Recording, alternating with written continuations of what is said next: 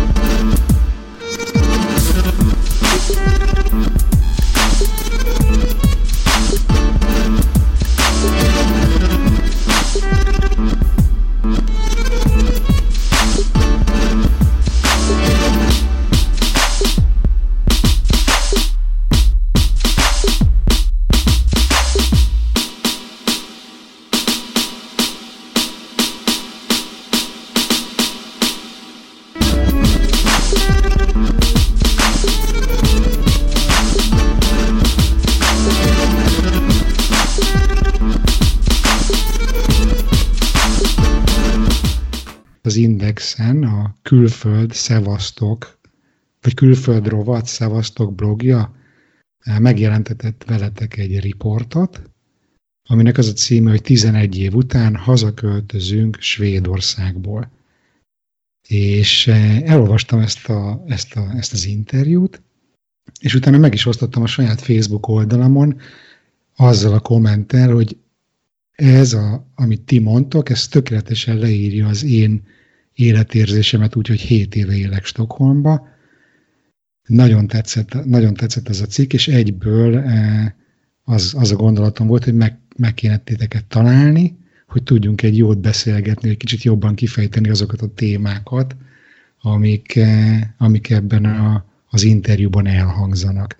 És akkor kerestem ugye, hogy mi a teljes ne, nevetek, vagy ilyesmi, de hát az Index cikkből ez nem derül ki, a riporter jól védi a, forrásait, mire másnap Anita rám írt a Facebookon, hogy látta, hogy megosztottam, és hogy ő régebb óta olvassa a Bezeg a svédek blogomat, és hát ez ugye egyértelmű jele annak, hogy e, ezt a podcastot el kell készíteni, föl kell venni, úgyhogy üdvözöllek titeket a, a műsorban, Anita és Dániel, Megkérek titeket, hogy légy szíves, mutassátok be magatokat, mit kell rólatok tudni. Sziasztok, Anita vagyok, 11 éve élek Svédországban, HR-esként dolgozom egy, egy építőipari cégnél, itt Stockholmban. Van egy, egy kisfiunk, aki most 15 hónapos, lassan 16, és novemberben mentem vissza dolgozni. Ez most így nagyban meghatározza az életünket, a kisfiunkhoz való viszonyunk. Hát rólam most itt körülbelül ennyit. Szia András, Dani vagyok. Én is 11 éve élek Svédországban, Stockholmban, és egy egyáltalán nem a végzettségem szerint dolgozom. A, igazából amióta, amióta ide kiköltöztünk, azóta egyáltalán nem és jelenleg gyesen vagyok a egyéves kisfiunkkal itthon. Ja, és mióta vagy otthon a, a, a gyesen a gyerekkel? Négy hónapja most már. Október elején. Igen, október elejétől, úgyhogy most már, uh. most már lassan beletanulok. Így, hogy uh. mindjárt vége. Akkor említettem, hogy nem egy évet voltál otthon, ha jól számolom. Én, én pont egy évet, igen, novembertől uh. novemberig. És hogy azt, hogy mindketten 11 éve éltek Stockholmban, az nem egy véletlen egybeesés, mert együtt költöztetek ki, ugyebár, mint egy pár. Tehát nem igen. itt találkoztatok, igaz? Nem, nem. Budapesten találkoztunk az egyetemen, és már, már Magyarországon összeházasodtunk azelőtt, hogy kijöttünk volna Svédországba, akkor még nem is tudtuk, hogy külföldre fogunk költözni, amikor összeházasodtunk, tehát ez nem egy ilyen tervezett dolog volt, hanem ez a lehetőség, ez később jött már házasokként. Értem. És a, a cégből azt hiszem kiderül úgy, hogy, hogy Dani, te skandináv szakon végeztél az egyetemen, igaz? Skandinavisztika Skandinávisztika. Skandinávisztika volt, igen, am, am, am, am, amit elkezdtem az egyetemen, és aztán végül is nem, nem ezt a szakot, hanem egy másikat fejeztem be, ezt pont nem fejeztem be, de elég sokáig eljutottam. De svédül tanultál már Magyarországon.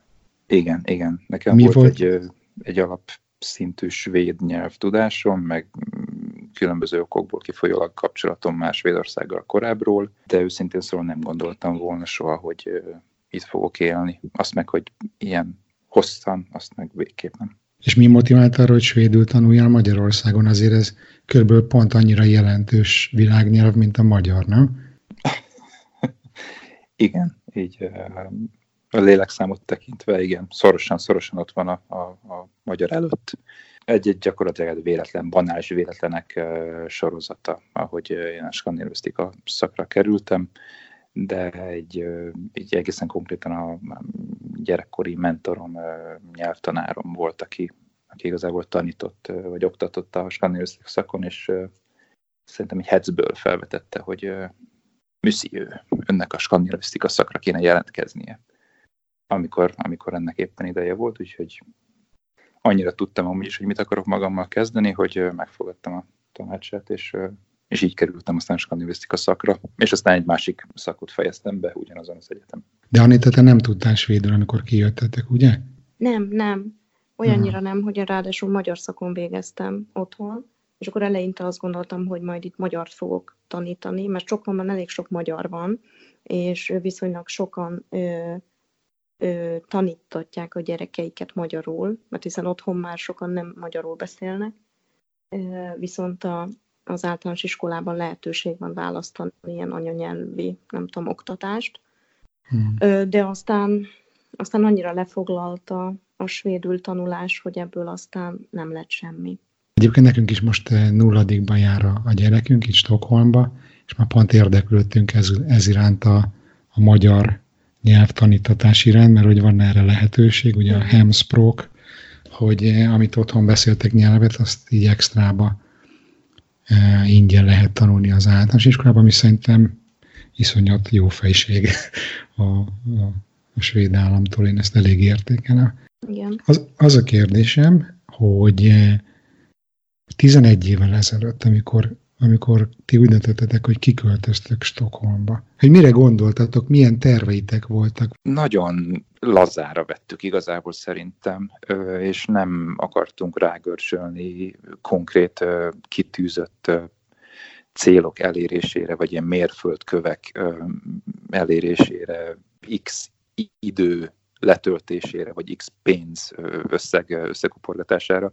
Tényleg csak az volt a cél, hogy kijöjjünk, és egyszerűen megnézzük, hogy milyen nem otthon, nem Magyarországon, nem a már ismert közegben, nem a már ismert nyelven működni, élni, élni az életünket.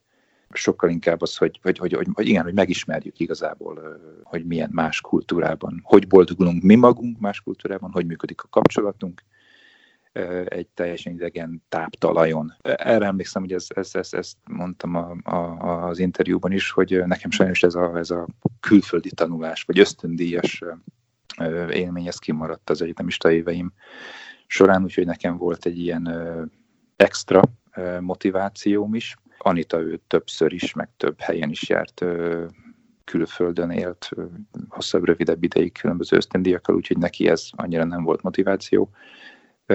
Viszont Skandináviában még nem járt előtte, úgyhogy elég bátran, de, de, de ő is bevállalta.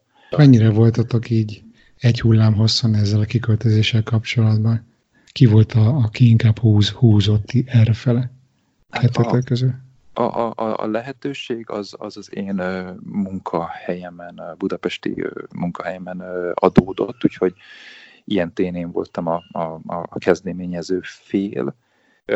Anita viszont frissen végzett akkor az egyetemen, és akkor kezdte el talán a PHD-et egy fél év, vagy ilyesmi, úgyhogy ő meg egy kicsit ilyen szakaszok közti, mert ilyen útkeresésben volt igazából, úgyhogy szerintem neki meg ez így kapóra jött. Én egy, egy fél évet Észtországban, Tartóban jártam egyetemre, és, és nekem nagyon-nagyon nagy élmény volt egy egészen másik országban, más kultúrában eltölteni pár hónapot, és ezt így szívesen átéltem volna újra, mert azt éreztem, hogy egészen más ember lettem így az új élmények által, meg új tapasztalatok által. Értem. Hmm. Tehát akkor nem volt az, hogy egyik őtök jobban akart menni, mint a másik, hanem akkor viszonylag egy hullám hosszon voltatok?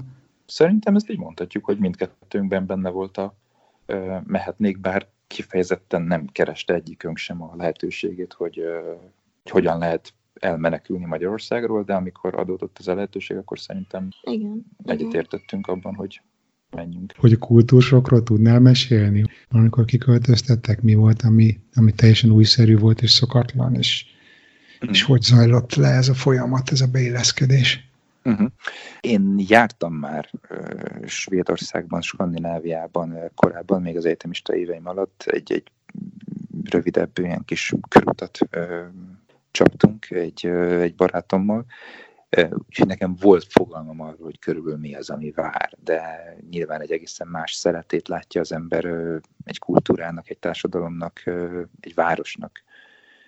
Egyetemistaként, meg turistaként, meg nyáron három héten keresztül, mint amikor mondjuk itt él és itt dolgozik, és ebben a kultúr közegben kell tenni, vennie, élni az életét a hét minden napján. Úgyhogy ez lehet, hogy az előbb nagyképpen hangzott, hogy tudtam körülbelül, hogy mire számíthatok.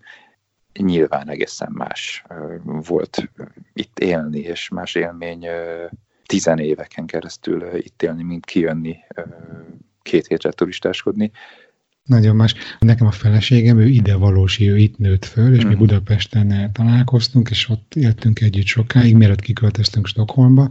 Uh-huh. Tehát én, én mielőtt kiköltöztünk, körülbelül 8 éven keresztül, azt hiszem minden évben jöttem. Uh-huh. És én is persze inkább nyáron, egy hétre, meg nem tudom, turista vagyok, jól érzem magam, elengedem magam, tehát hogy úgy volt egy, egy ilyen vizuális benyomásom, hogy oké, okay, így néznek ki a házak, meg így néz ki a uh-huh. belváros, meg ilyen rendszámok vannak a kocsin, uh-huh. de hát az, hogy milyen az élet, az, az esélytelen volt így belelátni, azon kívül, hogy, hogy nekem az volt a benyomásom, hogy nagyon sok szépség van itt, amiről így nem tudtam, vagy nem hallottam előtte soha. Tehát, hogy Stockholm nem az a népszerű turista vagy kivándorló célpont, vagy célország, így szerintem Magyarországról.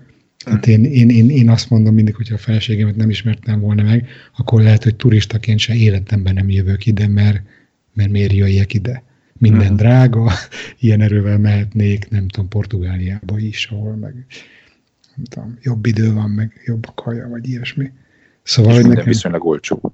Igen, igen. Tehát nekem ez így, így alakult ez a, ez a Stockholm, tehát abszolút nem volt tudatos, de, de jó persze előtte egy kinézni, hogy mégis hova fogunk költözni, meg meglátogatni a várost, de azért annyira sokat így nem tud meg az ember szerintem se. Nem lehet szerintem felkészülni meg, megkérdezlek tőled is, Anita, mert amikor kiköltöztetek a kultúrsok, hogyan érintett téged, hogy te mit tapasztaltál, milyen volt? Az első benyomás, mennyi ideig tartott, amíg így hát kényelmesen kezdted érezni magadat itt? Hát azt nem tudnám megmondani, hogy mennyi ideig tartott. Én, én alapvetően egy elég pozitív beállítottságú ember vagyok, és, és, és így örülni szoktam a, az életnek, meg a dolgoknak.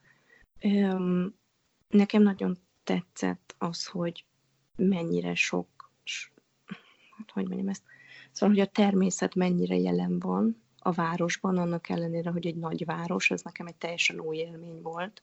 Ez, ez nagyon tetszett, nagyon szimpatikusnak találtam az embereket, mindenki nagyon segítőkész volt, és mindenki nagyon kedves.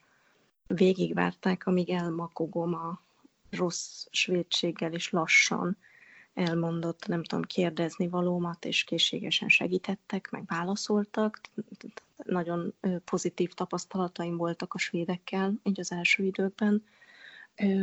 Nagyon tetszett azt, az, hogy rend van, és tisztaság. A, a, a kaotikus budapesti lét, az, az valahogy itt így, így nem, nem, nem, nem volt meg, hanem minden, mint hogyha így kisimult volna egy ilyen nagyon, igen, ezt tudom mondani, hogy sima, rendezett, egyszerű élet a, az alapvető élménnyel, a gazdas, gazdagsággal fűszerezve. Tehát ez így, ez így elég jó volt. Az ne, nekem nagyon furcsa volt, amikor kiköltöztem ide, megtapasztalni, hogy minden működik.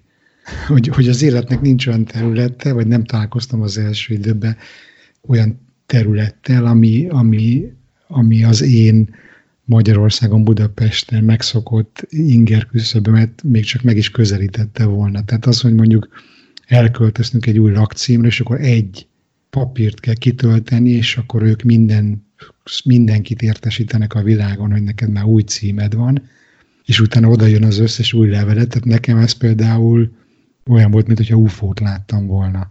Tudod, ezek ilyen apró, apró hétköznapi dolgok, de hogy, hogy én Magyarországon rengeteget szentségeltem a, a bürokrácia működése, meg nem működése miatt, meg hogy, meg hogy még kell állandóan rohangálni papírokkal, pecsétekért egyik hivatalból a másikba, és hogy az nekem iszonyatosan tetszett, amikor ide költöztünk, hogy ez itt gyakorlatilag nincs. Tehát, Igen. hogy ugye a, a mindennek az alapjait az, hogy legyen személyi számod, amikor azt így próbáltam intézni, egyszer bementem a bevándorlási hivatalba, és így mondta nő, hogy hát menjél már haza, minek jöttél be, töltsd ki online. Ja, jó, köszi. És akkor igazából, amikor a személyimet csinálták, akkor mentem be fotózkodni. Szóval nekem ez is ilyen science fiction volt. De hát ezeket mondjuk könnyű megszokni. mondjuk nekem egy évig vagy másfél eltartott, míg amikor láttam valami hivatalos borítékot a postaládában, hogy nem összeszorult a gyomrom, hogy na, már megint fizetni kell, na, már megint valamit nem jól csináltunk, hanem csak tájékoztatnak, vagy nem tudom mi. Tehát ez nekem egy, egy-másfél év volt, mire ez a reflexem elmúlt, hogy, hogy ti is hasonlót tapasztaltatok?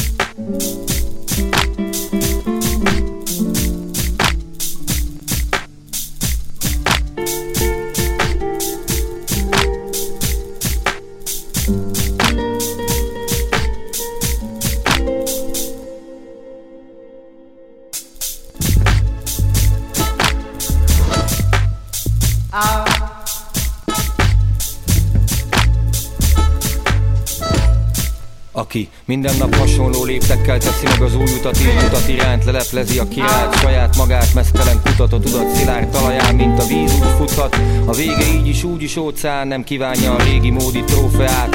Húzat csak a mosolyát, csengeti a világ zászlaját, lengeti az élet engedi, hogy a mindennel együtt legyen magányos, aki a főtéren magas tölgy az erdőben maga a város.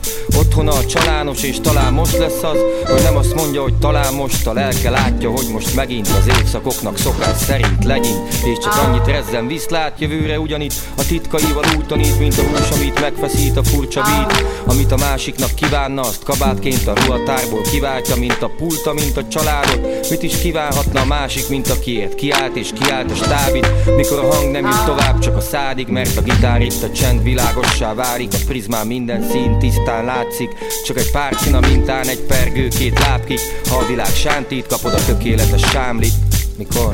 Amikor világol egy szádig, szádig, szádig, szádig.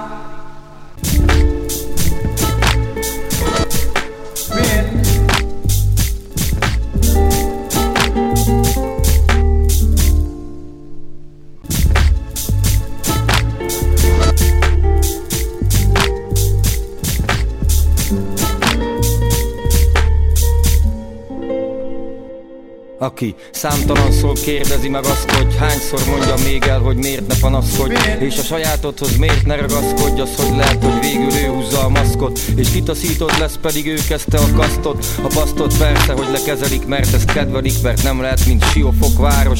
Az én anyám az bános, de ez már személyes Ha az élet negédes, semmit ne kérdez, csak a tudást vesd be Mert gringó kell ma Pestnek, a többiek minden estek Vagy valamit ellestek, szépen mint minden estnek Adjuk le a kulcsot a minden esnek És az élet végén nem mondjuk, hogy rewind Ez még a vérednek se kíván Mert minden, ami történt és történik Az te kérted a létedet, te szívtad fel, te nyelted le és tekerted Vissza a természetbe a tested, a tekerted Nem mese, hogy fesd le, hogy egyszer neki veselkedj.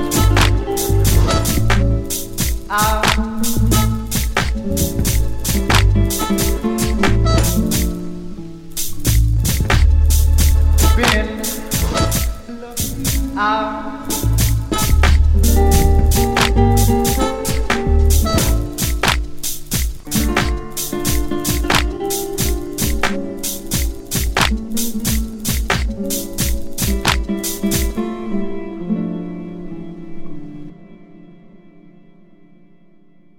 Üdvözlöm a hallgatókat, Bán András vagyok Stockholmból, ez itt a Halottnak a Coach FM. Folytatjuk a beszélgetést Danival és Anitával, akik elmesélik, hogy miért költöztek vissza Budapestre kisbabájukkal 11 év Stockholmi lét után. Radio Fro, Hungaros stúdió.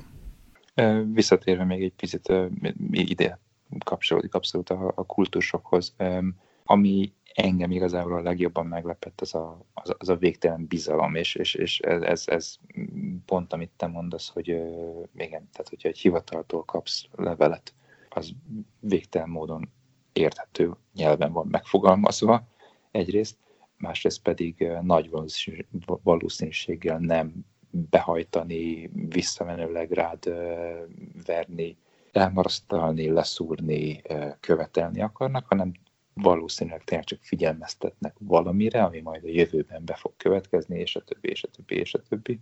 És, és van, egy, van, egy, van egy alapvető bizalom, így a, akár mondjuk a felhasználók és a, a, a, a szerviz szolgáltatók között, de ez ugyanígy bármilyen más emberi kapcsolatban is megvan. Nekem ez volt a leg Igen. milyen meghatározóbb a élmény eleinte, hogy elhiszik, amik, amit mondok, illetve bíznak bennem úgy alapból. És föl sem merül az, hogy te esetleg valamit takargatnál, vagy ne az igazat mondanád, Igen. hanem, hanem ha mondasz valamit, akkor az, az, azt ők elhiszik. Ö, hm.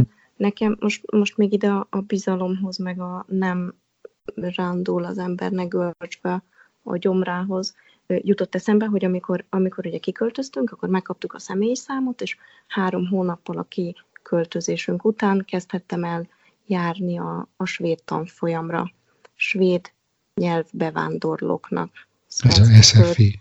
SFI, Svenska för invandrare, igen. Uh-huh. Itt kezdtem el tanulni a, a mi kis kommunünkben, és hát én előtte egész életemben iskolába jártam, tehát elég sokféle tapasztalatom volt Magyarországról a mindenféle tanítási ö, típusokkal kapcsolatban, de hát ez ugye Magyarországon eléggé egyszerű frontális oktatás az van, amit a tanár mond kész. Ez semmi lehetősége nincsen a, a gyerekeknek vagy a diákoknak arra, hogy így beleszóljanak az oktatás menetébe, vagy egyáltalán. És, és az SFI-ben pedig ott is egy eléggé konkrétan meghatározott tanmenet volt, de mégis azt éreztem, hogy a tanárok alakították a saját tanítási stílusukat, meg a tanrendet hozzánk, és nem pedig fordítva.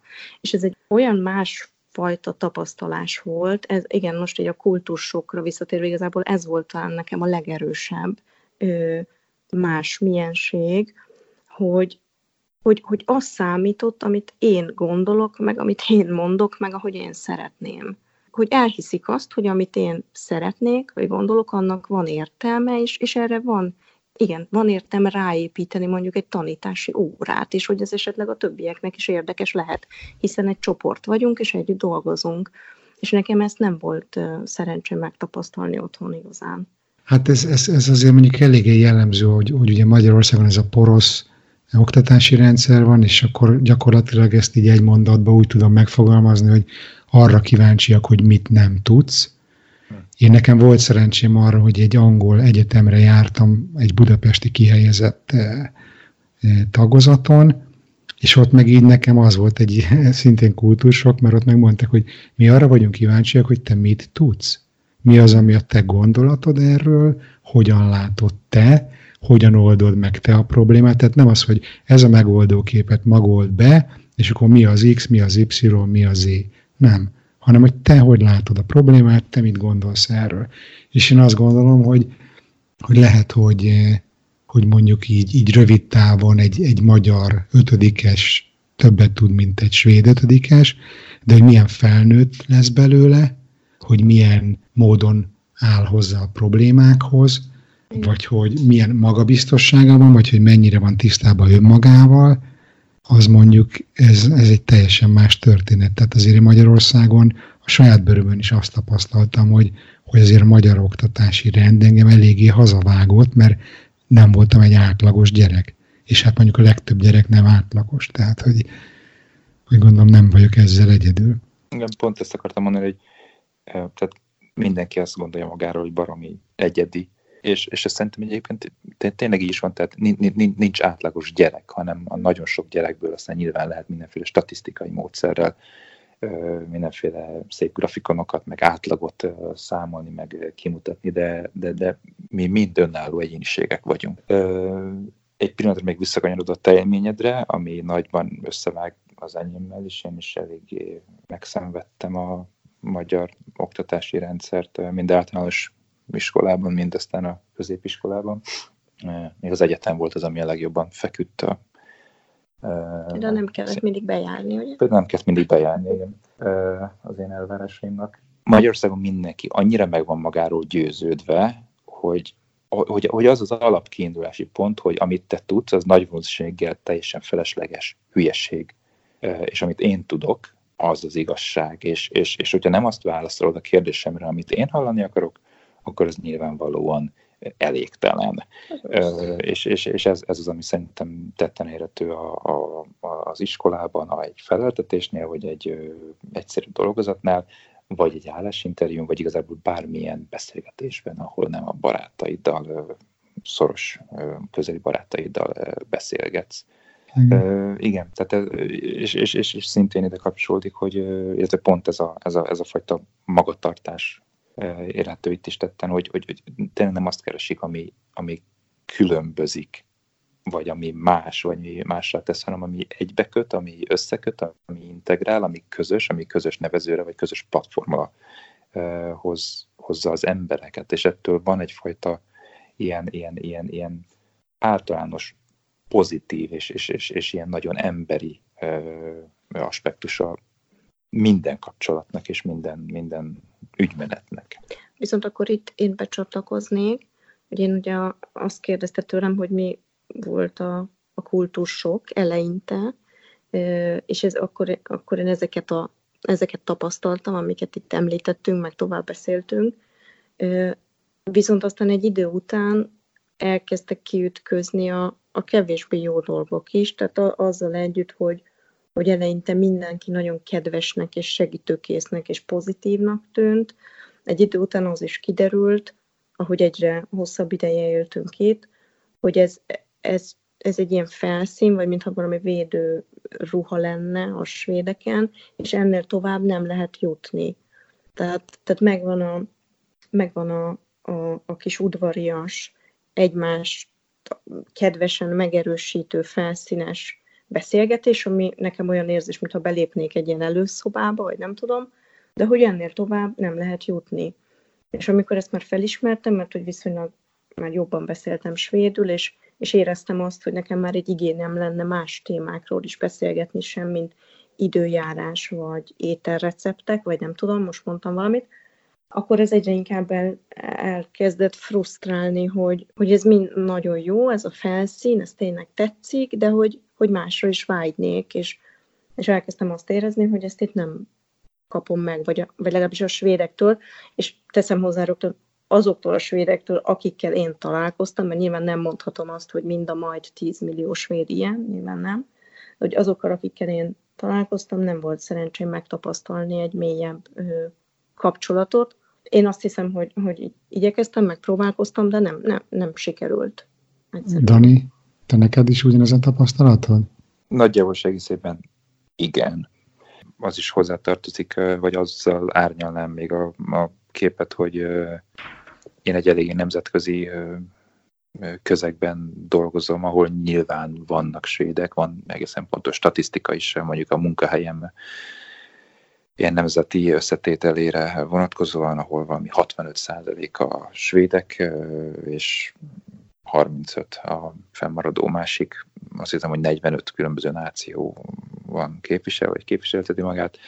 Most ennek ellenére, hogy, hogy, hogy jóval több, kétharmadnyi svéd alkalmazott volt az irodában, vagy a cégnél, ahol, ahol dolgoztam, ők mintha így láthatatlanok lettek volna, tehát mint hogyha így két párhuzamos társadalom létezett volna, még, még cégen belül is voltak a, a, a mindenféle külföldiek és a svédek.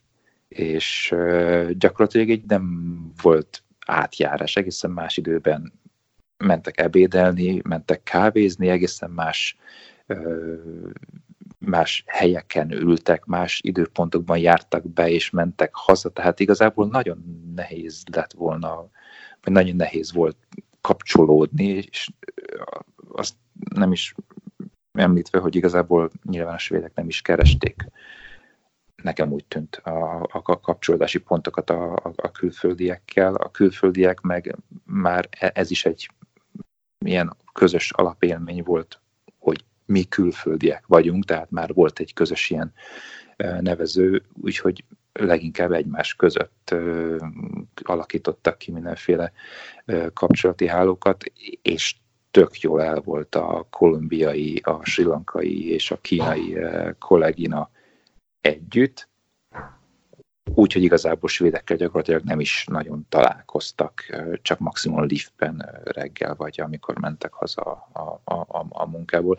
És ez nyilván ez most egy mikroközösség, ez egy 500 fős minta az iroda, ahol én dolgozom, de körülbelül ez tapasztalató úgy, úgy nagyjából is a, a, a társadalomban, ahol úgy egészen jól rétegződik a, a a, a, a svéd populáció, és ugye az, az egyéb, igen, a, az others. Így nehéz. Én ezt nem tudom cáfolni, amit ti mondtok, vagy amit most mondasz, de van egy kérdésem ezzel kapcsolatban, hogy szerinted, vagy szerintetek egymáshoz tudnak ők kapcsolódni a svédek? Úgy, amit mi tényleges kapcsolódásnak gondolunk? Én azt gondolom, hogy igen, én erre láttam példát, és láttam az ellenkezőjére is. Azt láttam, hogy, hogy igenis vannak nagyon, nagyon szoros családi kapcsolatok, olyanok, amilyeneket én is szoros családi kapcsolatnak értékelek, és nyilván voltak olyanok is, ami, ami meg számomra, melyek számomra érthetetlenek voltak, hogy valaki nem tudom, nem látogatja az idős anyukáját, aki pedig már haldoklik, és nem tudom. De hogy én azt gondolom, hogy, hogy ők tudnak kapcsolódni, de, de minthogyha egy idő után lezárulna valami az életükben, és, és egy bizonyos kor után, mintha már nem keresnének új barátokat, vagy nem akarnának új ismerettségeket kötni. Nekem inkább ez a tapasztalatom, hogy, hogy mindenkinek megvannak a, a barátai a gimnáziumból, meg az egyetemről, esetleg a munkahelyről egy-két ember, de, de ezen kívül nem. Nem. nem tudom, hogy ez mennyire svéd dolog, vagy mennyire bárhol ez van, ami nem egy konkrétan bevándorló ország, mint mondjuk Új-Zéland, vagy nem tudom, Izrael, vagy esetleg régebben Amerikai Egyesült Államok, hogy nem tudom, hogy, hogy ez nem mindenhol így van -e. Mert én például Budapesten is egy multinál dolgoztam, és ott fiatalok voltunk csak, és túlóra, meló, buli, együtt mozgás, minden, és mit tudom, ott is ilyen 20-30 százalék külföldi volt, és hát azért nem voltunk olyan befogadóak a külföldiekhez. Tehát azért simán magyarul dumáltunk, simán leszartuk őket. Most azt gondolom, hogy, hogy, hogy ez mindenkinek kényelmesebb a saját kultúrájához kötődni. De a másik, meg amit így a feleségemmel szoktam beszélni, aki ugye itt nőtt föl, meg hát ugye mi is ismerünk azért jó pár házas párt, akik, akik svédek, és baráti viszonyt ápolunk velük, de hogy, hogy, hogy azt szoktuk mondani, vagy beszélni a feleségemmel, így magunk közt, hogy, hogy, hogy néha az az érzésem, hogy, hogy, hogy, hogy ezek a svéd párok, akiket ismerünk, hogy ők még egymást kössen biztos, hogy megosztanak olyan bensőséges dolgokat, érzéseket, ami nálunk alap, hogy, hogy beszéljünk róla, vagy hogy megosszuk. Hogy az, hogy mondjuk egy svéd házaspárnál Excel táblával van vezetve, hogy melyik nap kimegy a gyerekért, melyik nap kifőzi a vacsorát, és melyik nap ki kezdeményezi a szexet, mondjuk jól lehet, hogy ez így most kicsit túlzás, de kb., hogy, hogy nekem ez az is, az, az, az is annak a jele, kicsit ez a ridegség, ez a, nem tudom, mindenki annyira individuális, mindenki annyira magába van benne, hogy, hogy, hogy gyakorlatilag teljesen megszűnt az embereknek az egymásra utaltsága itt Svédországban, hogy mindent az intézmények intéznek, tehát átvették az intézmények az emberi kapcsolatok támogató szerepét, hogyha belegondolsz. Én legalábbis így látom, nem tudom, ti ezzel kapcsolatban mit gondoltak? Szerintem igen, részint igaz, részint viszont szerintem a társadalom kondicionálja erre az egyéneket.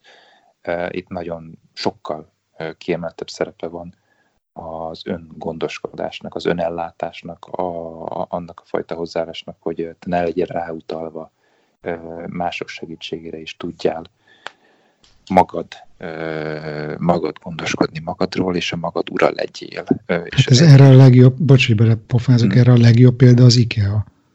Í- így van. Tehát mi nem rakjuk, te össze tudod te is rakni, rakd össze magadnak. Tehát maximum annyi, hogy bár igazából még a raktár, tehát igazából igen, tehát te mész le és válogatod össze a raktárból a dobozokat magadnak, tehát te, teljesen De magadra vagy utalva. Itt azért bejön a képbe szerintem a praktikum is, most nem tudom, hogy ez mennyiben kapcsolódik össze a, a ridegséggel, de amikor mondtad a, az Excel táblázatot, én azért ott, ott is látok egy nagy adag praktikumot, hogy mennyivel egyszerűbb ott vezetni ezeket, most ha az ő fejükkel próbál gondolkodni, és nem kell naponta, nem tudom, x percet arra szánni, hogy átbeszéljük, hogy nem tudom ki a, a soros, hú, ez most, most rosszul hangzik. Igen, tehát, hogy, hogy ki, ki következik a vacsora főzésben, illetve a kezdeményezésben, Um, igen, csak ezt akartam, hogy, hogy, hogy ez a praktikum, mint olyan, egy nagyon fontos része az életnek, de nem tudom, hogy mi volt előbb a ridegség, és azért jó praktikusnak lenni, vagy, vagy a praktikum miatt hidegültek el az emberek, tehát ezt így nem tudom.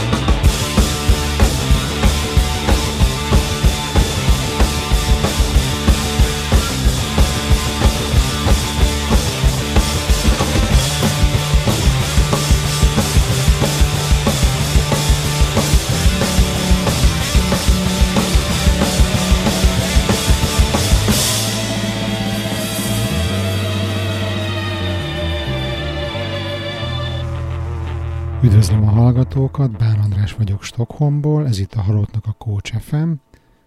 Folytatjuk a beszélgetést Danival és Anitával, akik elmesélik, hogy miért költöztek vissza Budapestre kisbabájukkal 11 év Stockholmi lét után.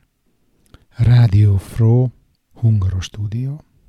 Én, én nagyon szeretem azt a, azt a prak, praktikus hozzáállást az élethez, ami, ami itt tapasztalható, de hogy mondjuk má, mondjak más példát is erről, hogy mindenkinek magát kell ellátni, hogy nekem például a kultúrsok része volt az, hogy megyek a metróba, ezer ember a lépcsőn, és egy anyuka egyedül cibálja a babakocsiját, mert nem működött a lift.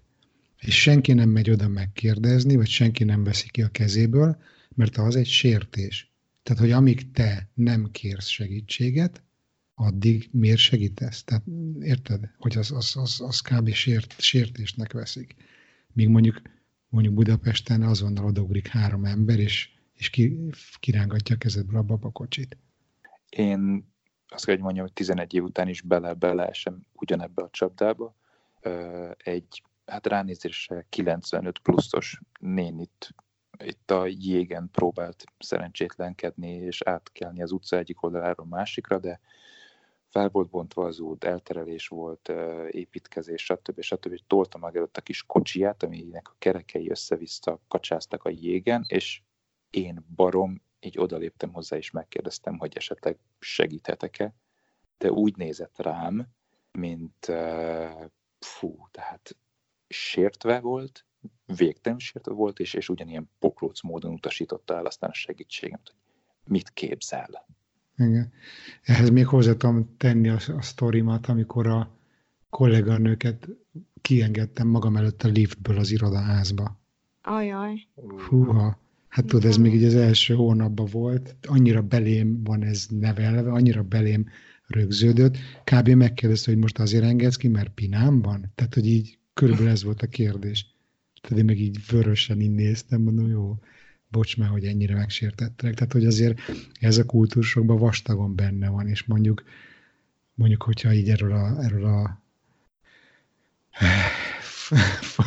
erről a nagyon szélsőséges feminizmusról is, hogyha mondjuk szót akarunk ejteni, hogy azért itt szerintem nagyon belecsúsztak abba, hogy, hogy elfelejtették azt, hogy nem arról szól ez, hogy most a férfiak és a nők egyenlőek, hanem hogy azt gondolják, hogy egyformák. És hogy nekem ez ilyen nagyon furcsán jön le. Nagyon furcsán változnak itt a nemi szerepek, és hogy nekem ebbe is ugye nem kellett úgy magamnak beleilleszkedni, mert hogy nekem is ilyen magyar származású a párom, de hát azért így érdekesnek látom, így például a svéd házas a, a, a, ezt, ezt a női és férfias szerepeket, meg vonalakat. És most nem azt mondom, hogy ami Magyarországon van, az jó és támogatandó, de hogy itt meg egy picit úgy érzem, hogy, hogy el, el, el, eltolták a potmétert egy kicsit a végéig. Nem tudom, ezt ti hogy látjátok? Hát ne, nekünk, ezt a cikkben is említettünk, nincsenek svéd-svéd párbarátaink, tehát csak olyan svédeket ismerünk közelebbről, akiknek külföldi párjuk van, és mi a külföldi párt ismertük először, és az ő révükön a svédeket, tehát én ezt, ezt nem látom, a férfi-női kapcsolatokat a svédek között közelről, tehát erről nem tudok megnyilatkozni. Az viszont nekem nekem szimpatikus és fontos, hogy, hogy sokat tesznek azért, hogy a, hogy a nők ö, hasonló jogokhoz jussanak, és, és előnyökhöz, mint a férfiak. Illetve a férfiak is. Illetve a férfiak. Lássanak például gyesen. Igen. Igen, Tehát, ez hogy ez jó. egy, ez egy csomó olyan ö, pozitívumot is hoz. Ah, Tehát értem, amit mondasz, hogy, hogy sokszor ez, ez túlzásnak tűnik, különösen egy olyan kultúrából jöve, ahonnan mi jövünk, Igen. De, de nagyon-nagyon sok jó hozadéka is van ennek. Úgyhogy, úgyhogy én inkább erre szeretek koncentrálni. hogy a, az Indexen a riportban említitek, hogy az első három év az, az volt a mézes hetek, a minden rózsaszín, és minden szép, és minden jó, és hogy utána következett egy időszak, amikor így beszürkültek a hétköznapok, vagy nem tudom azt, hogy hogyan neveznétek, és hogy az utolsó időszak az meg már egyfajta tépelődéssel telt, vagy akkor már nagyon nem jött be a, az élet itt, vagy hogy, hogy is volt ez? Ez így, igen. Én annyit tennék hozzá, hogy nekem ez az utolsó szakasz, ez, ez egy picit máshogy alakult, mint Daninak. Tehát azt, azt tudni kell, hogy, hogy, hogy Daniban fogalmazódott meg először, és elég erőteljesen az, hogy ő, ő szeretne hazamenni. Ez, hogy ez körülbelül egy ilyen 7-8 év itt lét után, ugye? Mm. Öm, Mert hogy azt érezte, ő így fogalmazta meg, és szerintem ez nagyon találó, aztán majd átadom neki a szót, csak ez, hogy körülbelül a személyiségének a 65-70 százalékát tudja itt kiélni, és a többi az így, így láthatatlan marad. És hogy ez, hogy, hogy, hogy nem önmaga, ez folyamatos frusztrációt szül benne, és nyilván befolyással van az élete minden területére. És én akkor ezt nem értettem, mert, mert nem akartam érteni valószínűleg. Én akkor fejeztem be itt a, az egyetemet, itt is elvégeztem egy képzést, és kezdtem el dolgozni. Tehát minden új volt, új kihívások, új emberek, meg akartam felelni, tehát nekem az, az egy ilyen újrakezdés volt megint csak. Úgyhogy elég nehéz volt nekem azt látni, hogy, hogy Daninak nehéz. És akkor itt átadom.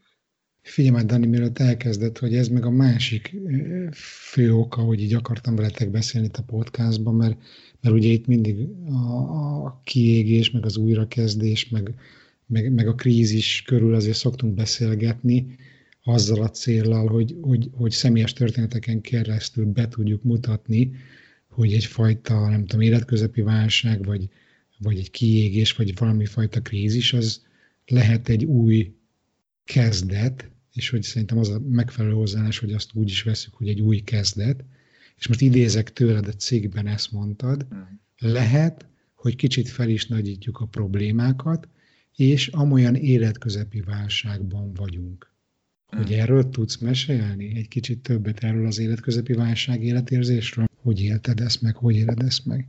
Nem vagyok az a kifejezetten tépelődő, önmarcangoló típus, és mm, címkézésben is elég rossz vagyok, úgyhogy nem fogalmazódott ez így meg bennem nagyon sokáig, hogy ez egy ez esetleg az életközepi válság. Én ezt mindig valahogy azt gondoltam, hogy inkább olyan 50 felé ö, kell majd odafigyelni egy kicsit magamra, hogy ö, hiszen száz évet tervezek élni, úgyhogy nyilván akkor az 50 körül fog eljönni az életközepi válság.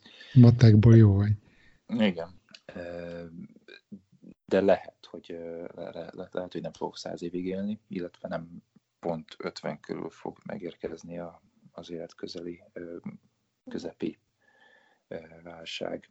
Nem volt, nem, nem, nem, nem volt, nálam nem volt ilyen konkrét szindróma, nem, nem, nem éreztem azt, hogy, hogy, hogy összeomlik köröttem a világ, és hogy nem, nem, nem kaptam pánikralmakat, nem volt, nem volt, nem, nem, nem, nem gondoltam azt, hogy szoronganék, de így utólag visszagondolva igazából igenis szorongtam, és igenis volt olyan, hogy nem tudtam bemenni az irodába, és mindenféle mondva csinált indokokkal inkább itthon maradtam, betegszabadságra mentem, de nem kerestem, vagy kértem igazából professzionális segítséget, és nem gondoltam volna, hogy ez valami fajta orvosi eset, akár szorongás, akár depresszió, akár stressz okozta kiégés, vagy, vagy, vagy, vagy bármi más. Csak az az érzés fogalmazódott, és erősödött egyre jobban bennem, hogy e- ezt így nem lehet sokáig tovább csinálni, illetve én ezt nem akarom így tovább csinálni, és talán mint ö, legegyszerűbben okolható, vagy, vagy legkézzelfoghatóbb ö, különbség az életem ezt megelőző szakasza, illetve a jelenlegi között az, az, az, az, az nyilván így első ránézésre is a, az ország, meg a kulturális közeg, úgyhogy én így magamtól ezt gondoltam teljesen triviális megoldásnak, hogy akkor költözzünk haza, hiszen ott nyilván, ott nyilván minden ugyanolyan lesz, mint volt. Eddig jutottunk Anita és Dani történetében, ami a következő epizódban folytatódik tovább. Szó lesz benne szorongásról, krízisről, különböző megküzdési módokról, a honvágyról és a hazaköltözéssel kapcsolatos érzésekről, gondolatokról. Köszönöm a figyelmet, ha tetszett az adás, akkor még ma mesélj róla legalább egy barátodnak, lájkold, értékeld, kommenteld, oszd meg és uralkodj. További részletek a halottnak a coach.hu-n, a podcast honlapján. A viszonthallásra!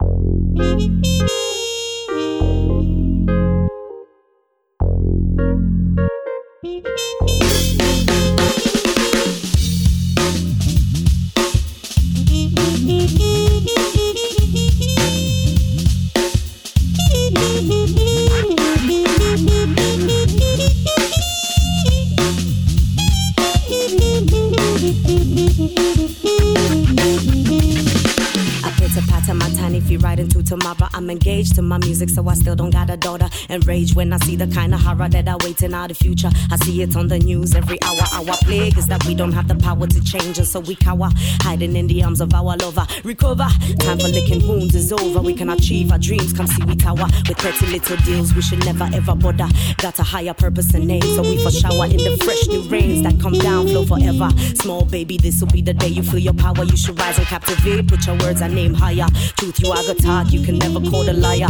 Learn a whole lot from your mother and your father. Even after we have died, we shall live on forever. Don't die, don't die. Live right now like you're gonna live forever. Don't die, don't die. Call yourself good and call yourself clever. Don't die, don't die. Live right now from now till forever. Don't die, don't die. Yourself true and call yourself It's all about life. So take your time with your wife. Some play the hard game, some play the wise guys. Pure lies, them I tell eat trash like flies. Living through the day and forget about the nights. Going through the motion with their own potion. I'm on a different medication, a different station. Talent in my soul coming from creation. Love in my life, so forget the bad man. Positivity, musically, eclectic, coming with the capital E. Trust me, so we be edit on no country. One to the three, get you down on your knees. Still on my journey, so I'm on the track. If you're trying to find a way, then I got your back. Don't try to attack, keep it slack. Achieve your goals, then put the focus on the rock. Don't die, don't die. Live right now like you're gonna live forever.